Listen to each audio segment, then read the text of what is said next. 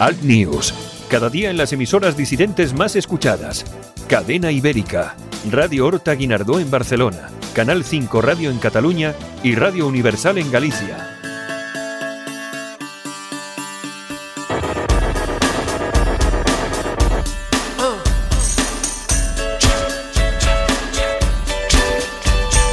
Escuchas Alt News, noticias alternativas en Cadena Ibérica, con Santiago Fontenla.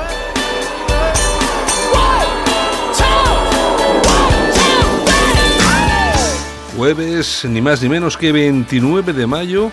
Aquí estamos otra vez, como cada día. Esto es Al News, cadena ibérica. Saludos de Javier Muñoz en la técnica y este que os habla, Santiago Fontenla. 60 minutos de radio por delante, en los que vamos a tener esa revista de prensa con Yolanda Couceiro Morín.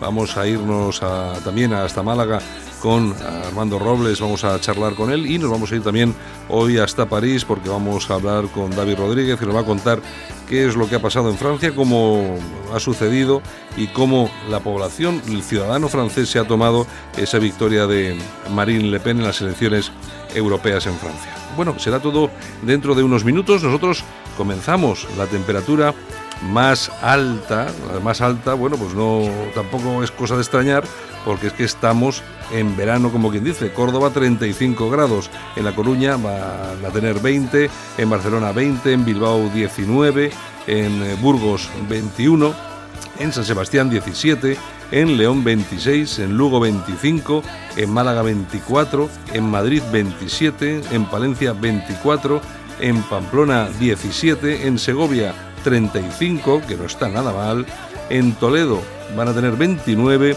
y en Zamora 28 grados.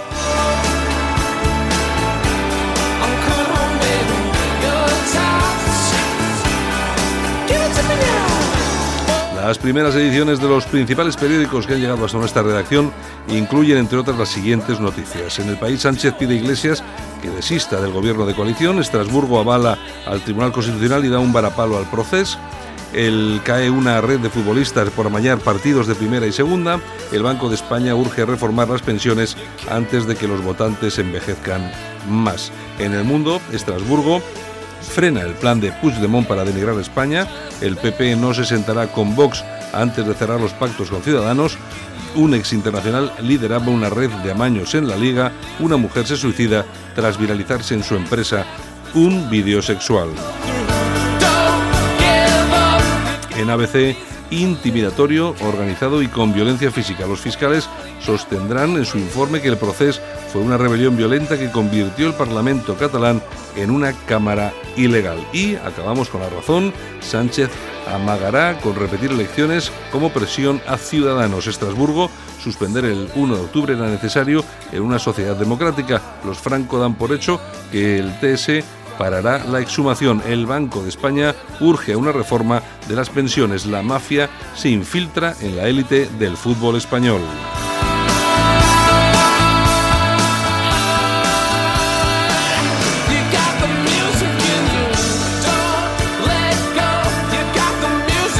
Pues aquí estamos, volvemos otra vez, un día más, vamos a ir con toda la actualidad aquí en Alt News. Gracias por acompañarnos, gracias por escogernos. Nosotros comenzamos. Vamos allá.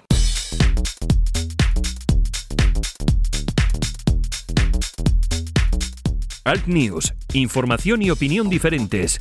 Analizamos la actualidad desde otro punto de vista. Escúchanos en Cadena Ibérica.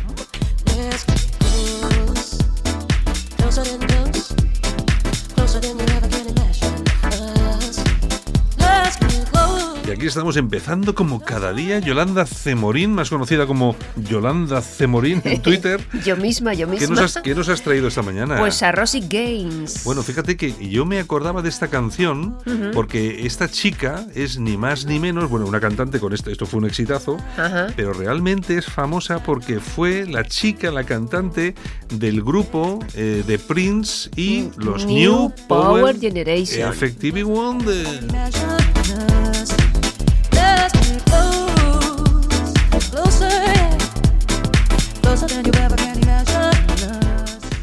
Bueno, cantante, productora americana, es de Pittsburgh y este fue su, máximo éxito que en el 97 estuvo en el top 10. that you inspire, uncontrollable desire. Let's get close, closer than close, closer than you ever can imagine. Pues la famosa canción aquella de Diamonds and Pearls de Prince, el dúo que se hace en esa canción lo hace Eh, con, ella, con es- Rosy. con esta chiquilla. Sí, sí. Tiene una voz espléndida, ¿eh? Y baila muy bien.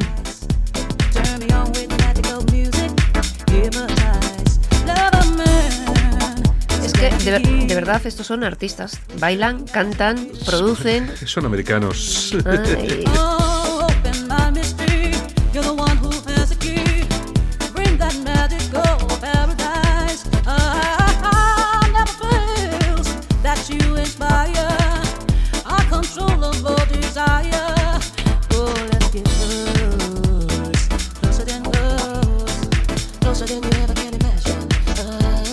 Bueno, pues no hace tanto tiempo, no es de los 80, es de los 90 y muchos, casi ¿eh? el 2000, Casi- el 97. Casi el 2000, lo que pasa es que hay gente a la que el 2000 ya nos queda lejitos. Bueno, un poquillo. Un poquito. Bueno, vamos con las, con las noticias entonces. Vamos con las news.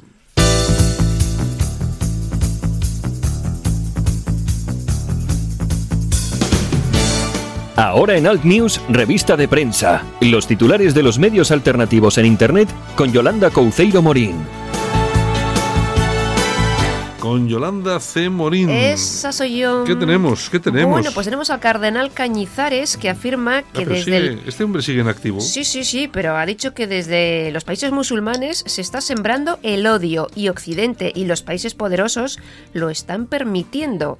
Ha estado en Valencia, donde ha entregado ayudas por valor de más de 100.000 euros a la Fundación Ayuda a la Iglesia Necesitada Ajá. y ha hecho estas declaraciones. Bueno, pues son unas declaraciones muy interesantes para, tener- para tenerlas en cuenta. Exactamente. Para, para- es que, claro, es que no es lo mismo que lo diga cualquiera Que lo diga el cardenal claro, a Cañizares. que lo diga Cañizares, que es una cosa ya más, más, importante. ¿Qué más tenemos? Bueno, pues tenemos al Banco de España que pide a los hogares que ahorren. ¿Y con qué? Que ahorren, que están asumiendo riesgos excesivos. ¿Ahorrar con qué? ¿Qué digo yo? ¿Que se lo dice a las familias que ganan 800.000 euros al mes?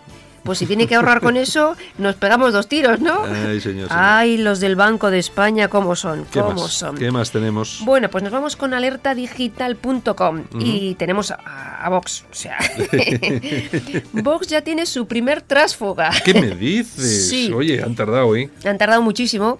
El candidato de Jaca recoge su acta de concejal tras darse de baja del partido. José María Arrechea. ¿eh? O sea, te- encima tiene como, como eh, ascendencia, ¿no? O Ascendencia de aquí. Sí, sí, sí, sí, encima. Dice que la dirección quería imponer y manejar el partido en Jaca sin respetar a los que llevaban tiempo allí trabajando. ¿Qué, Entonces, qué me dices? No me suena de nada eso. ¿es verdad que no? Ay, verdad que no, aquí en Vizcaya de esto no se sabe nada. Entonces este ha estado vivo y ha cogido el acta y dice, y como que ahí os quedáis, más o Nada, menos. Aquí, aquí el, que, el que quiera conocer un poco cómo funciona esto, que pregunte por el sargento García. Famoso en Vizcaya y parte del extranjero. Vamos en Vizcaya, sargento García, alias, alias Gin Tonic, también Ah, se le también, también, también. Y entonces pueden, pueden ver cómo funciona. A él y a sus acólitos y intonis que le rodean. bueno, seguimos en alertadigital.com Venga. eh, porque seguimos. Negro panorama en Vox Barcelona. También. Parece ser que dimite toda la cúpula No, en la no. provincia. No, al Sí, final no. eh, parece que es falso. Mm. Hay un mensaje ahí de Twitter, un privado, Ajá. que dice la delegada que no, que no, que no. Que no, Que no es- se van a ir. Que la noticia no es, no es verdadera, ciertera. Pues bueno, pues No. ya veremos. Ojo al dato.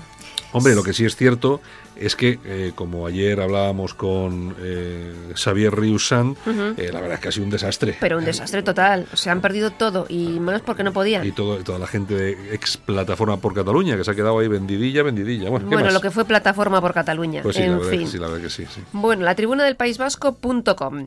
Una tesis universitaria repasa la cultura friki en España. Bueno, y tiene, oye, tiene para hacer folios y folios. Ya te digo, Cristina Martínez, que es profesora universitaria de Sociología en la Universidad Pontificia de Salamanca en Madrid, obtenía un eh, sobresaliente cum laude y premio extraordinario de doctorado por su tesis, eh, ojo al dato, la búsqueda de nuevos valores, referentes y modelos en un mundo líquido, el refugio de la cultura friki en España. La madre que me parió. El trabajo estudia en profundidad el friquismo, lo podéis. Pero yo no sé, es que igual te pones a ver el trabajo y resulta que es positivo, porque es que es que estas cosas ya, no, no, es que igual igual la que hace el trabajo es más friki que los frikis y resulta que lo ve como positivo. Pues, os, os aconsejo que eh, entréis en la tribuna del País Vasco.com y os lo... un café, me estoy tomando un café porque si no no voy a. Tómate unos cuantos, Sí. unos cuantos a Este estas es- horas de la este mañana. Es el quinto de la mañana ya. El quinto ya, joder, y estas horas, de verdad. En fin. Bueno, Give periodista... me, give me five. Give me five. Dame, dame cinco más, sí. ¿Cinco cafés o cinco minutos? No, no, cin- cinco noticias de esas para no dormir. Pues mira, mm, periodistadigital.com también, mira, tienen alarma en Telecinco. Hay un vídeo por ahí rondando eh, íntimo de Jorge Javier eh, Vázquez desatado con un travesti. ¿Y qué? Y, eso qué? que los médicos pues eh, le habían recetado pues eso que de, mm, esté ahí Yo lo, que quiero, reposado. yo lo que quiero es un vídeo íntimo de Mm. la chica esta, ¿cómo se llama? Isabel Rábago. ¿Se llama Rábago? Sí. Esta, desatada. Esa sí que me gustaría ver ese vídeo, pero deja vieja, me da igual. Ay, de verdad, Que de verdad. Lo que hay que aguantar a estas horas de la mañana, señores. Oye, es En muy fin, guapa, es muy guapa. Además, Eh. sigue, yo creo que sigue siendo la jefa de prensa del PP no de Madrid. tengo ni idea, no lo sé. No sí, pues una chica, el otro día se metían mucho con ella. Es que es verdad, en, esta- en este, en, en este país... eh, Ser mujer y de derechas. Ser mujer guapa y de derechas y encima inteligente, porque la tía es inteligente. Sí. Eh, nada, el centro de todos los odios. Claro, no, hay que ser friki, cutre, gañán. No todas nos, esas no nos escuchas, eh, Rábago, no nos escuchas. Es Rábago, ¿no? Rábago, Isabel Rábago. Isabel, no nos escuchas, pero todo mi afecto. Venga, ¿qué más? Bueno, 20 minutos. Dimite un candidato de Vox que ¿Otro? hizo. ¿Otro? Sí, sí, sí. sí. ¿Pero esto qué es? Pero es que esto no te lo pierdas. Dios mío, Dios mío. Hizo un tutorial sobre cómo usar la burundanga. y afirma el colega, eh, coloca a las tías y las vuelve to locas. To, to To- locas, to Teo, locas. to locas. El candidato en mujer en Huelva eh, se llama Luis Mántaras. Oye, este, este Luis Mantaras hay que llamarle. Hay que llamarle y me digo, vamos a esto es el Burundanga, exactamente. ¿Esto, esto qué es, no? ¿Esto qué Pero es? además es que eso está prohibidísimo. Pues mira, aquí el colega Ay, Dios hace un mío. tutorial de eso.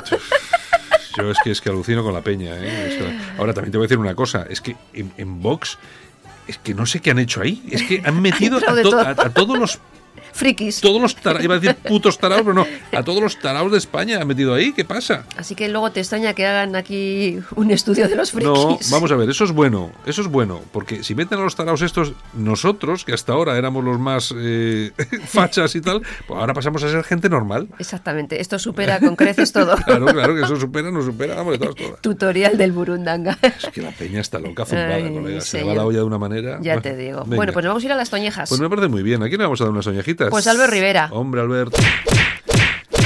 Ya está preparando el gobierno con el PSOE en Madrid. Exactamente, la veleta naranja, que yo no tengo así muy asegurado que les dé los votos a los del PP y se los vaya a dar a los del PSOE. Ay, amiga Donde mía. dije digo, digo Diego. Ay, amiga mía. En fin. Ya te contaré yo. Y los aplausos, ¿Para quién? pues para Pablo Casado. Para Pableras, hombre. Sí, sí, sí. Eh, eh, eh, tranquilo, tranquilo.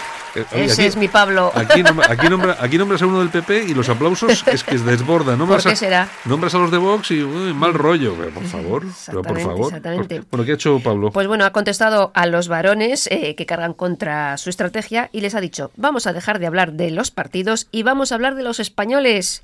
Y dejen trabajar a Pablo Casado. Menos mal que es listo. A ver si se pone las de pilas todas, ahora ahí. de todas formas, es que claro, ahora están todos a morir, porque dice el tío, "Mira, Claro. esto del giro al centro se ha acabado con las elecciones. Estaban esperando ahí con el puñal. ¡Mm! Claro, y ahora lo que dice él, me quedan cuatro años y en Claro. cuatro años vamos a dar el giro que yo quiero dar al partido. Yo Claro. siempre he dicho que esto acabará más o menos en donde, que- tú de- en donde tú decías, que algo así como el Partido Popular Austriaco. Más o Yo- menos. Yo, creo que Mm. va a acabar... Pero es que tú fíjate qué varones le van a dar lecciones. El de aquí del País Vasco, que ha dejado el País Vasco como un solar. Como un solar. El gallego, Feijó, que telita.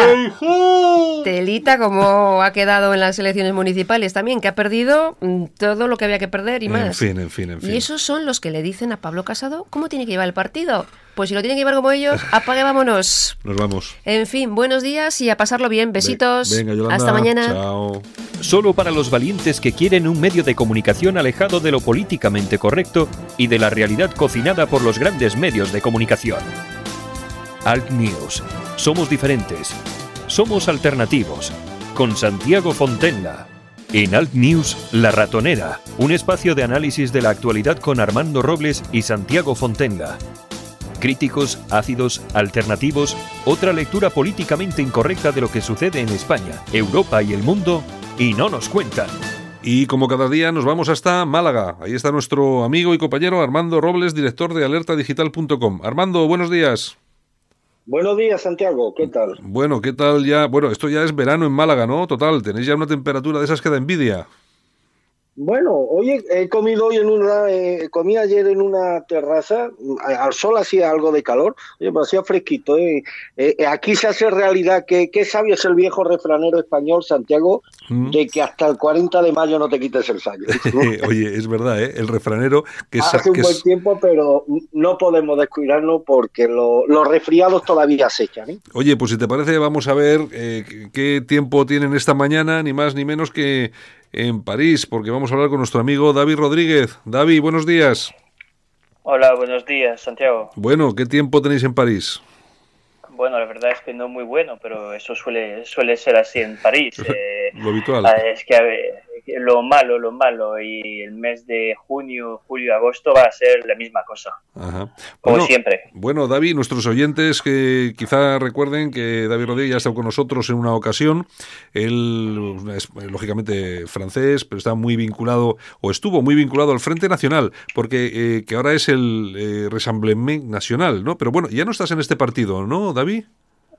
No, no, ya no estoy en este partido. Fui vicepresidente de las Juventudes y asesor parlamentario de Marine Le Pen y de Sébastien Chenu. ¿Y ahora, ¿Y ahora en política qué haces? ¿Nada o estás ahí en descanso? No, yo ahora estoy observando y, y Analizando. bueno, y la verdad es que cuando puedo pasar por España a ver a algunos camaradas y dar unas conferencias ahí, la verdad es que lo hago con más gusto eh, en España ahora que, que en Francia. Sí. Bueno, oye, eh, David, vamos a ver, el, eh, después de las elecciones europeas, pues hombre, queríamos eh, conocer de primera mano exactamente, eh, hombre, no qué es lo que ha pasado, porque sabemos que Marine Le Pen ha ganado las elecciones, se las ha ganado a Macron, pero lo que no tenemos muy claro, porque lógicamente ya sabes tú que los medios de comunicación nos sirven todas las noticias muy bien cocinadas para que al final no te enteres de absolutamente nada, pero al final, ¿cuál es la sensación que ha habido en, en- el Estado francés, en Francia, sobre esta victoria de, del Frente Nacional o eh, de Agrupación Nacional de Marine Le Pen? Bueno, creo que la frase correcta sería la de decir que ha cambiado todo para que no cambie nada, porque en realidad estamos con una- un aumento del número de votos para Marine Le Pen y su candidato Jordan Bardella, y, pero en realidad han perdido el porcentaje, han perdido más de un por ciento, casi dos por ciento, entre Ujú. las últimas elecciones de europeas de 2014 y las de hoy. O sea que en realidad eh, aquí no ha pasado nada y son elecciones que no le importan a nadie. Sí, bueno, puede ocurrir un poco como en España, ¿no? Que las europeas al final, bien, sí, eh, la gente vota y tal, pero tampoco es que preocupe demasiado. En todo caso, eh, David, vamos a ver, eh, nosotros ya sabes que aquí en España tenemos a Vox, que ha tenido tres, eh, tres diputados europeos y que todavía no sabemos, no tenemos muy claro dónde van a recalar. Eh, en Europa yo creo que hay tres grupos que son los más importantes un poco de esta tendencia de nueva derecha en Europa, o por llamarlo de alguna forma, que es la Alianza de Conservadores y Reformistas, la Europa de la Libertad y la Democracia Directa y la Europa de las Naciones y la Libertad. Tú que conoces España y conoces también Europa de cerca, ¿tú dónde crees que puede recalar Vox en este, en este escenario? Bueno, yo creo que Vox tiene su espacio en el grupo de los conservadores y reformistas. Eh, han tenido demasiadas relaciones conflictivas con eh, la Lega o con, eh, incluso con gente del Frente Nacional para poder estar en el grupo de Naciones y Libertades y, y yo creo que Nigel Farage, que es el presidente del grupo de Democracia Directa, eh, no va a querer tener un grupo como Vox porque Farage está una estrategia que, de decir que él no es de extrema derecha Sí. y para él Vox eh, deben ser eh, por lo menos franquistas. Entonces, bueno, eh, yo creo que en, en lo de los conservadores y reformistas le parecerá más eh, correcto a Bouchardet o a Santiago Pascal estar que en los otros grupos. Hmm. Eh, ¿qué, qué otros grupos? Claro, en, en este grupo tendremos tenemos representantes, por supuesto, de Polonia, de Hungría y alguno, alguno más, pero vamos, yo creo que esos son los más importantes, ¿no? Sí, claro. El, el, en el grupo de conservadores reformistas, los que realmente dan el, eh, la orientación al grupo eh, son los diputados del antiguo UKIP, que ahora ha cambiado, que ya no es el UKIP, es el Brexit Party de, de Nigel Farage. Esos dan, dan realmente la orientación de- del grupo. Eh, y en este grupo, que es más bien una derecha radicalizada, una derecha eh, que ha salido de los grupos de derecha clásicos y que es más o menos el, el papel de Vox en España. Hmm, Yo sí, eh, ahora, le, ahora le voy a dar paso a Armando, por si acaso tiene alguna cosa que preguntarte, pero básicamente y de forma rápida para que nuestros oyentes puedan entenderlo eh, en una, en una valoración a salto de mata, como decimos aquí. ¿Cuáles son las diferencias más importantes que hay entre estos tres grupos? A ver, eh, yo lo veo de, de- esta forma muy, muy sencilla. Los grupos de Europa Naciones Libertades son los grupos que realmente son la ultraderecha europea clásica, como el Frente Nacional, y que poco a poco ahora están eh, centralizando su discurso cada vez menos eh, soberanista, cada vez menos en contra de la Unión Europea, más bien para una refundación. El grupo de, la Europa de conservadores y reformistas es un grupo que realmente siempre ha estado en esa idea de reformar la Unión Europea desde dentro, que es más bien una derecha clásica. Y el grupo eh, eh, European Freedom and Democracy, eh, que es el grupo de, la democracia directa, ese grupo siempre ha sido muchísimo más radical en lo de salir de la Unión Europea, salir del euro y luchar contra, contra la oligarquía. Entonces, podemos decir que el, el grupo EFDD es más bien radical, más radical en la cuestión europea, mientras que los dos otros ahora son más, más suaves. Armando, ¿tienes alguna cosa para David? Sí, estoy de acuerdo primero con la primera definición que ha hecho de que han cambiado muchas cosas en Francia para que todo siga igual. Yo llevo siguiendo al Frente Nacional desde hace 30 años. Siempre obtiene unos magníficos resultados, pero nunca le he visto con el poder decisorio para que, para que empiecen a cambiar las cosas en Francia. Debe una pregunta, eres un conocedor de la actualidad española, ¿qué lectura haces de los resultados en España del pasado domingo? Bueno, creo que el, el- el análisis es bastante sencillo. Vox ha perdido muchísimos votos entre, entre las elecciones generales y, y las europeas. Creo que más de un millón y medio de votos. Sí. Eh, el Partido Popular sigue en la misma, ahora cambia incluso de discurso hablando más bien de centro derecha, ya, ya no se reivindica nada de derechas. Bueno, la conclusión cuál es? Es que han, en España, como desde hace más de 40 años, están ganando los independentistas porque realmente Sí. han, han conseguido implementar su discurso y están mejorando en las urnas. Es que han mejorado muchísimo en las urnas. Eh, yo he visto cifras eh, hace poco, han pasado a ser el 7% del electorado español hace 10 años a ser el 13% del electorado español. Y eso realmente, cuando se sabe que está concentrado en dos autonomías o tres autonomías, da bastante miedo. Ujú. Sí, Oye. David, te quiero dar un dato. Eh, pues, eh, hablamos de vos, pero ha habido una formación. Bueno, podemos encuadrarla dentro del cúmulo de formaciones patrióticas identitarias que existen en España, que ha sido la ADN. Un dato, Santiago, muy, para mí, muy, muy, muy significativo. En la Comunidad de Madrid, ADN ha sacado menos votos que la candidatura de Puigdemont. es increíble. Yo ¿eh? creo que eso lo dice todo, David. Claro.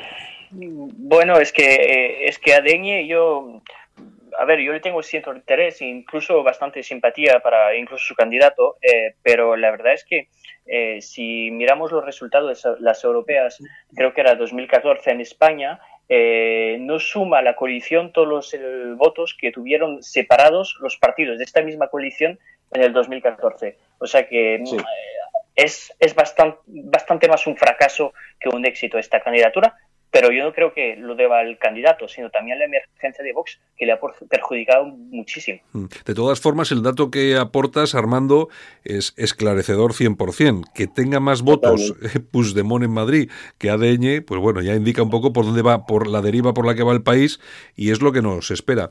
Eh, Además que es un dato del que se han hecho hoy eco varios digitales catalanes porque realmente el dato es bastante significativo. Sí, sí, sí. Bueno, eh, David, una, una cosa que nos nos interesa, sobre todo a los que intentamos seguir hasta cierto punto la actualidad francesa, es que mm, eh, últimamente se ha hablado mucho de la intervención de Steve Bannon, de la relación de Steve Bannon con el Frente Nacional y de Marine Le Pen, y lo cierto es que mm, todos los analistas, incluso tú lo acabas de comentar hace un momento, eh, afirman y confirman que el Frente Nacional, la, la, reagrupación nacional, que se ha cambiado ahora el nombre, pero que sí ha dado un giro estratégico eh, tanto en sus planteamientos políticos como incluso en su propia ideología. Bueno, eh, ha dado un giro bastante importante, que estaba era un partido que siempre fue, incluso de cuando estaba Jean-Marie Le Pen, en contra del euro, en contra eh, de, la tecnocracia europea y ahora está hablando de refundar la Unión Europea, que es un, una palabra que antes solo se oía desde la derecha. Eh, ahora, lo de Steve Bannon puede tener eh, algo de, eh, relevante en esta situación, eh, pero en realidad el Frente Nacional como la Lega, que son ahora dos partidos muy, muy cercanos, están en una relación bastante conflictiva de amor-odio con, con, Estados Unidos y con Steve Bannon en particular. Mientras que, y eso se ve realmente en las fracturas, mientras que el grupo de conservadores y reformistas, en realidad, como Vox, eh, van muchísimo más vinculados a Steve Bannon y a la ideología liberal conservadora de Estados Unidos y, de Gran Bretaña. Que eso es la fractura realmente que se puede ver entre, de un lado, eh, los antiguos partidos de ultraderecha más bien radical en esta cuestión europea y los partidos reformistas eh, en los cuales se quiere ahora apuntar Vox. Sí, bueno, el, lo que sí es cierto es que Vox siempre ha presumido a través de Bardají, eh, Armando, pues de tener vinculaciones muy directas con Estados Unidos y con Steve Bannon. Sí, ha sido una de sus ha sido una de sus referencias en la medida en que ellos creían que bueno que asociar su nombre al de Steve Bannon podía, podían sumarle adhesiones en España. Es algo que, David, no, no lo tengo yo tan claro. ¿eh? Yo creo que el prestigio de Steve Bannon entre los grupos identitarios europeos pues ha ido menguando en los últimos meses, entre otras cosas por sus muchas contradicciones e incoherencias ideológicas. No podemos olvidar cómo salió Steve Bannon de la Casa Blanca, despedido como un traidor por Donald Trump, Santiago. Sí, bueno, eh, eso es verdad y también te, tengo que poner una moderación un poco a lo que dije porque Steve Bannon fue uno de los invitados del Congreso de la Asamblea Nacional el, hace dos años. Sí. O sea que es verdad, digo, hay una relación de amor-odio porque en realidad eh, el Frente Nacional y la Lega no quiere dejar que Steve Bannon eh, tenga eh, la posición de poder y de manejar los partidos identitarios en Europa. Pero al mismo tiempo, eh, la vinculación a, Donald Trump y a su victoria es cada vez más grande y el Frente también lo ve como una esperanza y cree que puede sacar de eso un, éxito también para, para su causa en Francia. Entonces es un problema de amor-odio y no sé si realmente se puede decir que Steve Bannon eh, está teniendo un papel tan grande, pero creo que hay cosas también que puede dar eh, en España, pero más, es más claro aún que en, que en, Francia. Creo que realmente en España se ve que hay una posición que es cada vez más bien cercana a, al ideario norteamericano que al ideario incluso español. Sí, ahí está, yo creo que ahí está Bardají y ahí está controlando ese tema. En todo caso, el que donde está la relación fuerte y potente de Donald Trump en Europa, puede haber relación con, con diferentes países, pero donde realmente es fuerte es en el Reino Unido, con Farage, porque además bueno. les une, les, bueno, de hecho, Farage fue la única, el único líder político europeo que en la noche electoral en la que Trump ganó las elecciones estaba con él allí. ¿Eh, David? Sí, sí, pero es que, es que Farage, eh, el grupo de, de, de, de, la, de la Europa de la democracia directa, el problema es que Farage está teniendo la posición que es la posición clásica del Reino Unido, que es la tradición histórica del Reino Unido estar cercano a Estados Unidos. Uh -huh. Entonces, está asumiendo ser en realidad otro Estado que forma parte de la gran eh, nación estadounidense. Y eso es una tradición histórica. Tampoco le vamos a, tirar la piedra. Pero la realidad es que cuando eso entra en el continente europeo, como en España, como en Francia, como en Alemania, eso es ya es un cambio realmente de cosmovisión y de ideario político. Lo que sí está claro es que, y sobre todo que es lo que más nos interesa a nosotros, Armando, es España.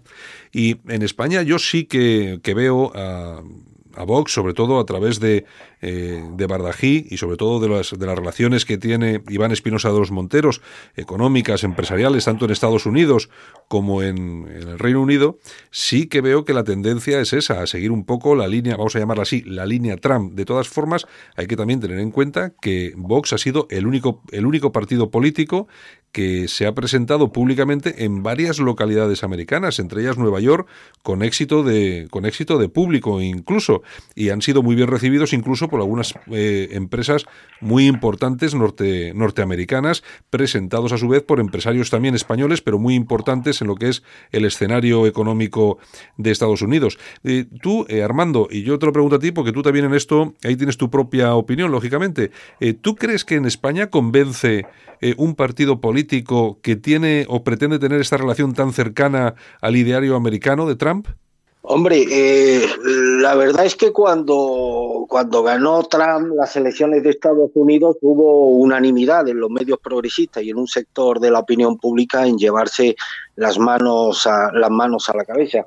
El problema no es la asociación de Vox con Trump, sino el que no se haya vendido algunos de los logros eh, conseguidos por Donald Trump, a mi juicio absolutamente espectaculares, y que están cambiando y de qué forma las condiciones de vida de los norteamericanos.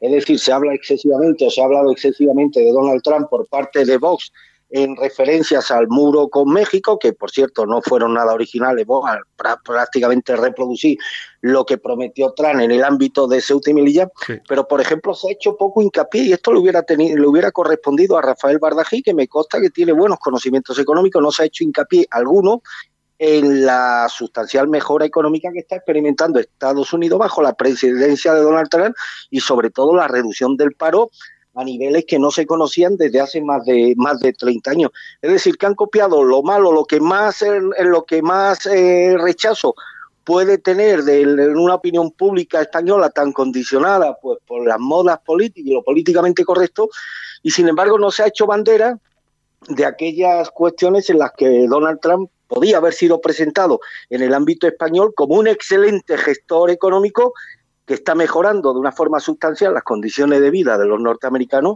y que por supuesto está consiguiendo unos logros en materia de empleo nunca conocidos, no conocidos desde hace más de, de 30 años. En ese sentido creo que Vox se ha equivocado porque han recurrido a la extrapolación, a establecer un correlato entre su identidad identitaria y la de Trump, pero a través de los puntos tal vez no más esperpénticos, sí, pero los que sí han sido interiorizadas por un sector de la opinión pública española como tal como ha sido el caso, por ejemplo, de, del famoso muro en Ceuta y Melilla. Bueno, la, la cuestión nos, nos, decía David, pues que efectivamente la, noticia que, que, ha cundido en la prensa es, es esa victoria de, Marine Le Pen en Francia, y a pesar de haber perdido esos ese par de puntos, pero eh, a nivel de calle, eh, David, el, el, ciudadano francés, ¿cómo se toma esta, esta victoria de Marine Le Pen? Eh, ¿Le preocupa o efectivamente se puede observar eh, que la opinión pública está, bueno, quizá un poco, no voy a decir más cercana, porque lógicamente estar más cercano uno puede tener o no, pero no sé, ¿está la opinión pública más tranquila con relación a, a ese crecimiento eh, y posible crecimiento, sobre todo de cara a las presidenciales, etcétera, etcétera, del Frente Nacional? ¿Se ha perdido el miedo al Frente Nacional?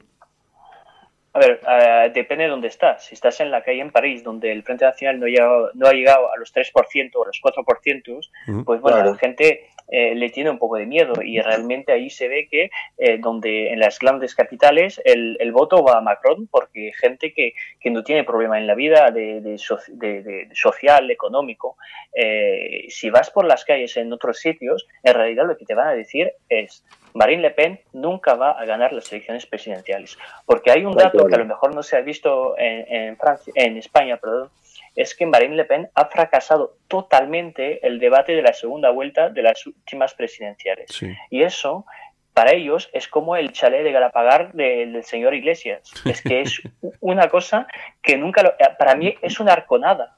Es que es una arconada. Es que se lo van a pe está pegado a la piel de Marine Le Pen y con eso nunca va a llegar al poder. Incluso puedo decir que en las elecciones eh, eh, europeas, donde ha crecido más el voto de Marine Le Pen, son en los sitios eh, donde en realidad estaba muy bajo. Y en los sitios donde estaba muy, muy alto el voto de Marine Le Pen, ha bajado bastante.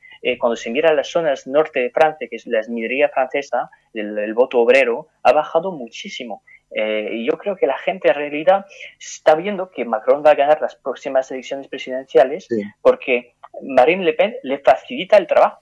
Es que, a ver, yo no soy un, un anti-Le Pen, por cierto, ya lo sabéis, Sí, sí. pero en realidad le está facilitando el trabajo siendo una opositora tan débil y, y tan ineficaz. Mm. En todo caso, también, eh, David, hay que reconocer que hay un problema gravísimo para el Frente, para Marine Le Pen, para su nuevo partido, y es que hay una ley electoral hecha ad hoc para, Claro. per- para perjudicarla y para impedir que jamás eh, sea presi- llegue a, a presidir la República Francesa, entre otras cosas porque ahí votan luego todos a la vez, da igual izquierda, derecha, extrema izquierda, con la derecha más conservadora, para que no lleguen los no llegue Marine Le Pen a la presidencia y son capaces de votar a un candidato comunista, no les duelen prendas. A ver, yo, yo- yo- yo- a ver, hay, hay esto, eso es verdad, hay el- el- la forma de votar, el, el escrutinio tiene una- unas reglas eh, muy especiales, que es un voto mayoritario, para que en realidad llegue la persona que tenga un consenso social más, eh, más grande, eh, que sea esta persona que llega al poder, pero hay otra cosa,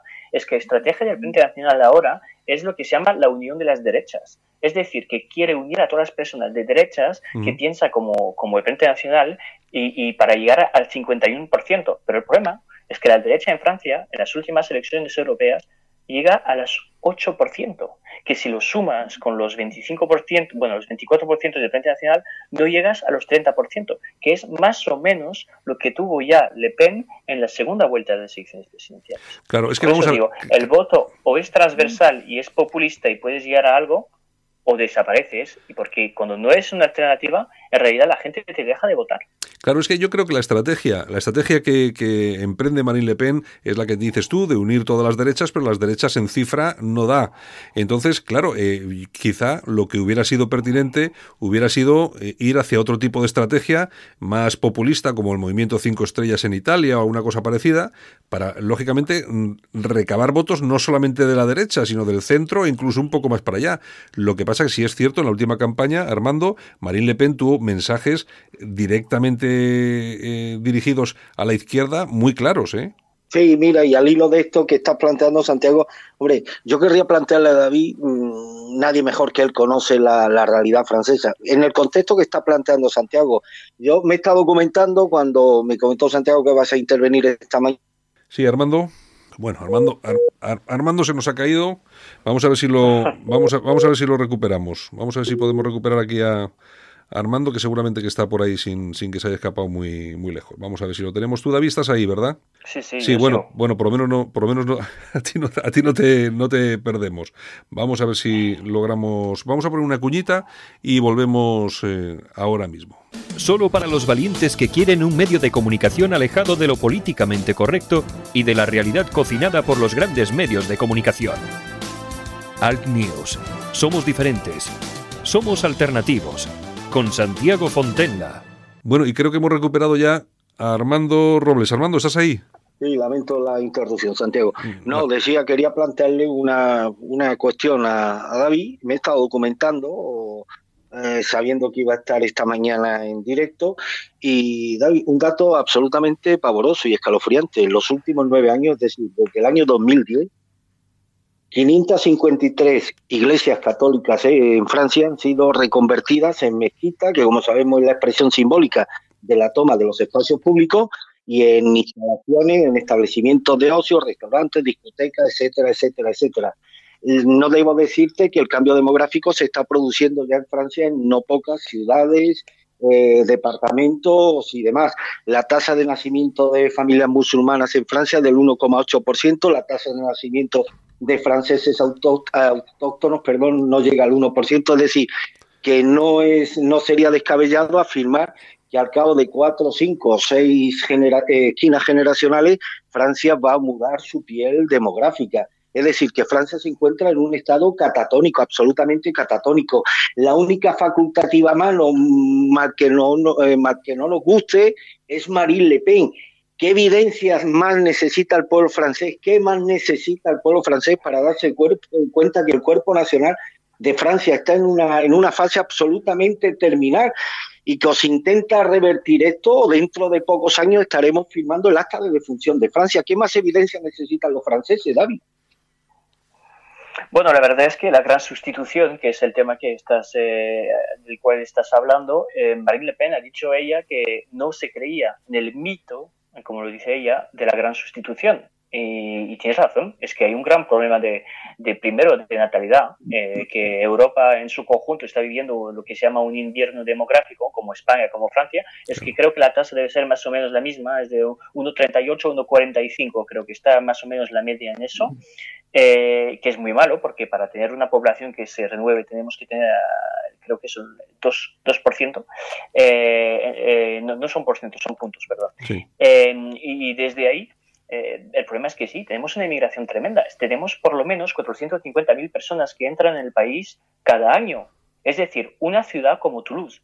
Uh -huh. claro, es, claro. es, increíble. Eh, y, y, desde ahí tenemos un problema, pero no solo en Francia, sino también lo tenemos en España. Claro que sí. eh, yo conozco bastante bien el entorno de Alicante. Eh, perdón, Alicante hace 10 años, Alicante hoy.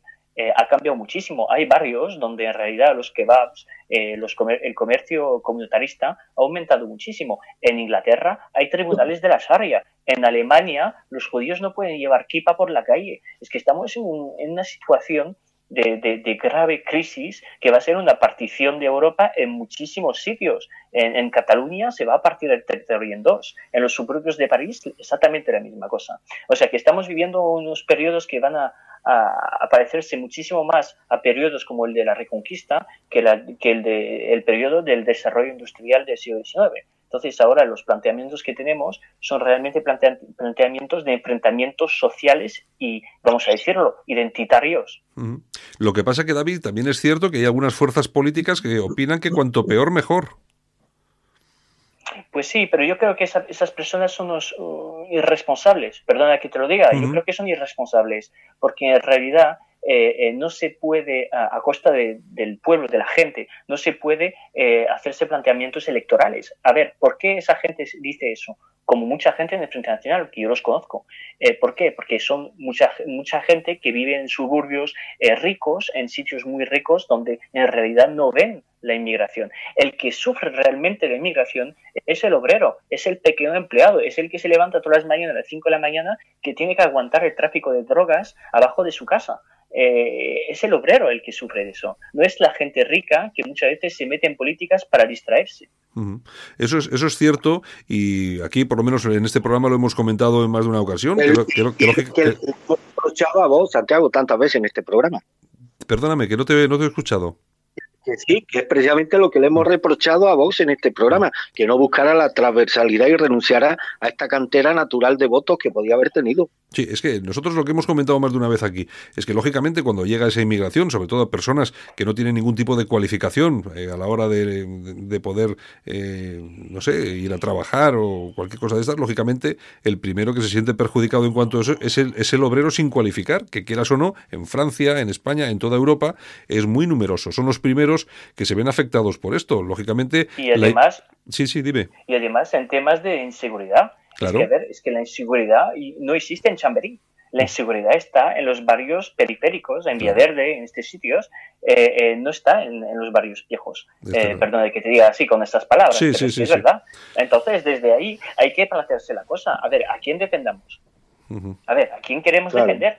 A, los que sufren, pues los que sufren es la clase realmente que está sufriendo tanto la crisis económica, el, el desempleo y también la inseguridad y la inmigración y la gran sustitución. Y la gran sustitución, hay que emplear las palabras tal y cual como son. Es una gran sustitución del pueblo europeo por intereses de oligarquías, ¿eh? realmente para intereses de oligarcas que tienen interés en bajar los sueldos en Europa, y desde ahí tenemos que plantearnos de quién defendemos y cómo lo hacemos. Y el que te dice, no, es que me da igual porque yo vivo en barrio viejo y cuanto peor, mejor para mí porque me votan. Pues eres un irresponsable. El que me dice eso es un irresponsable.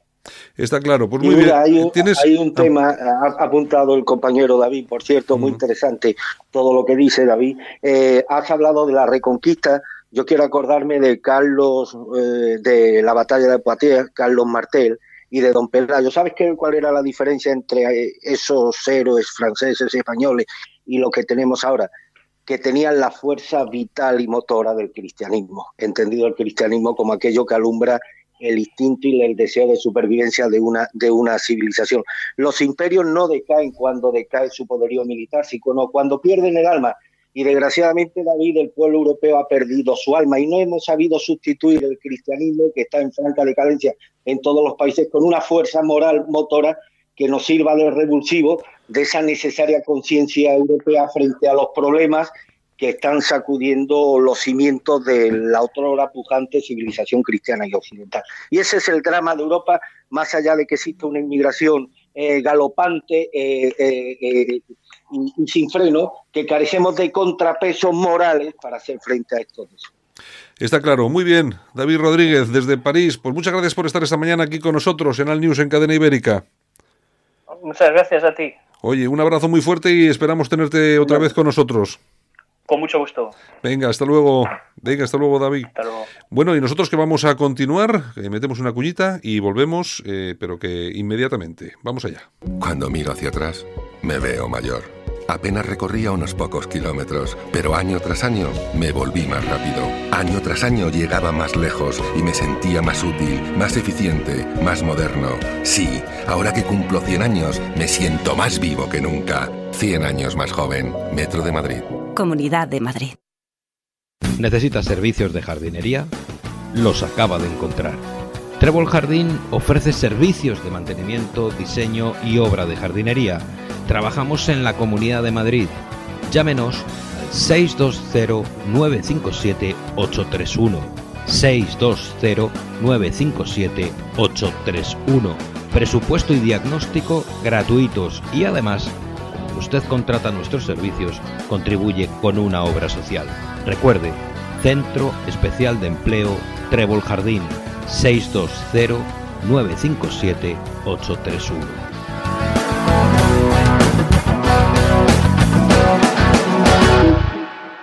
Solo para los valientes que quieren un medio de comunicación alejado de lo políticamente correcto y de la realidad cocinada por los grandes medios de comunicación. Alt News. Somos diferentes. Somos alternativos. Con Santiago Fontenla. En el capítulo anterior, la gestión ha sido nefasta a la manera con que, que- que se gestionó la entrada de plataforma en Vox, apartando a la gente de los grupos que estaban en Vox hace tiempo, pues marginándolos generó mucha controversia. Y además se puso gente en los municipios estratégicos que en muchos casos no conocían, ni eran, ni vivían, ni trabajaban en dicho municipio. Y luego, además, ha habido un error clarísimo que es, mientras en las generales habían la, la de las 100 medidas de Vox, en las municipales tú, en- tú buscabas a través del Twitter del candidato una web donde hubiera el programa y no tenían programa. En Alt News, las opiniones de los más relevantes protagonistas de la información alternativa. Bueno, ese fue el capítulo de ayer, Armando, que hablamos eh, largo y tendido con Xavier Riusant, pero hoy toca, si te parece, hablar de otro tema en los pocos minutos que nos... Antes que nada, mira, Sí, eh, dime. eh, eh, Santiago, el dato que te di ahora, que te di antes, lo Sí. tengo, eh, datos extraídos del periódico de Cataluña en su edición de ayer. Sí. El partido Juncker Cataluña de Puigdemont ha sacado 3.097 votos en la comunidad de, perdón, eh, 3.747 45 votos en la comunidad de Madrid. 3.745 por 3.009 eh, 3.097 sufragios obtenidos por la coalición ADN. Pero es que el partido de el partido de, de, de Oriol Junquera, Esquerra Republicana de Cataluña, ha sacado en la Comunidad de Madrid 5.730 papeles. Es, decir, es- es con increíble. esto yo creo que está todo dicho. Bueno, o serán, o serán catalanes que están trabajando en Madrid. Yo no lo entiendo, porque la verdad es que las cifras son escandalosas, ¿eh? Sí, sí, sí. sí. Bueno, oye. Han sacado Sí. Sí, lo, que- lo que te comentaba, el- la noticia de eh, la, famosa veleta, que siempre estamos con la veleta. Bueno, Ciudadanos resulta que ha puesto condiciones muy duras a los candidatos del PSOE para pactar con ellos, pero bueno, serán duras o no, pero en principio ya se ha abierto la puerta, es decir, ese cordón sanitario se ha roto y se ha abierto la puerta a una posible negociación con, con, con los de Pedro Sánchez. Parece ser que lo que piden desde Ciudadanos es que no se toque ningún tipo de pactos con los separatistas y con los populistas, es decir, con los separatistas catalanes y vascos y con Podemos, y también que se apueste por aplicar el artículo 155 en Cataluña. ¿Cómo lo ves? Sí, pero ya ha habido un giro de la veleta, es decir, sí, del sí, no sí. pactaremos bajo ninguna circunstancia con el PSOE, ya empiezan con las condiciones, sí, que estas condiciones pueden ser leoninas, pero ya verá cómo los próximos días modulan estas exigencias y serán menores y serán más asumibles por parte del Partido Socialista. Hombre, nada que nos deba sorprender de la veleta. Si ha habido un medio en España en el que no nos hemos fiado nunca de Ciudadanos, así lo este, siempre lo hemos dicho, señor, este no es un partido fiable, pues, es un partido que cambia de opinión y de criterio y a las pruebas nos remitimos. Del no pactaremos nunca con el PSOE, han pasado ayer a decir, bueno, sí, pactaremos algo, eh, no pactaremos algo que el PSOE condene las políticas de, de Pedro Sánchez en Cataluña. Y mañana o pasado estoy seguro que modularán otra vez su exigencia y la harán más asumible por parte de, de, de, los representantes del Partido Socialista. Mira, mi opinión particular, Santiago, y esto es una opinión mía, es que la veleta naranja ha recibido instrucciones directas de Manuel Macron. Sí. Eh, ese imperio alcanzar un acuerdo con el PSOE, tanto en la Comunidad de Madrid como en Castilla y León. Y eso sí, tienen la coartada de que, bueno, de que ellos no pueden pactar un gobierno donde está la ultraderecha. Digo, es la coartada que va a utilizar, que ya está utilizando Ciudadanos. Manuel Bar, que como todos sabemos es el enlace que ha existido en los últimos meses entre Macron y Rivera, amenazó el pasado, bueno, amenazó ayer lunes a Ciudadanos con una ruptura total si pactaba con Vox en Madrid. Y esto, esto parte de una persona que ha salido muy debilitada en las elecciones en Barcelona, que ha conseguido unos resultados prácticamente idénticos a los que obtuvo Ciudadanos hace cuatro años. Uh -huh. pues digo, bueno, y, para, y, y, ha merecido la pena tener a un ex primer ministro francés, ¿para qué? Para igualar los resultados de hace cuatro años. Pero para mí el mensaje de Valde era lo suficientemente explícito para que Rivera lo interpretara al instante. Es decir, que Val no se refería solo a él cuando hablaba de ruptura total, sino que estaba hablando en nombre de los que quitan y ponen gobierno, los que organizan encuentros como el de Bilderberg, los que controlan las televisiones, la concesión de crédito, la divulgación de ciertos dosieres e incluso la alteración de algunas elecciones como pasó en España tras el 11M. Fíjate que a los pocos minutos de esta advertencia clara y rotunda de Valls a Ciudadanos, a los pocos minutos sale tanto Ignacio Aguado como Begoña Villasís, candidato de Ciudadanos a la Comunidad de Madrid, a la Alcaldía de Madrid, sí. eh, salieron modificando radicalmente su posición sobre un posible acuerdo con, eh, con el PSOE. De hecho, Villasís fue la primera que dejó la puerta abierta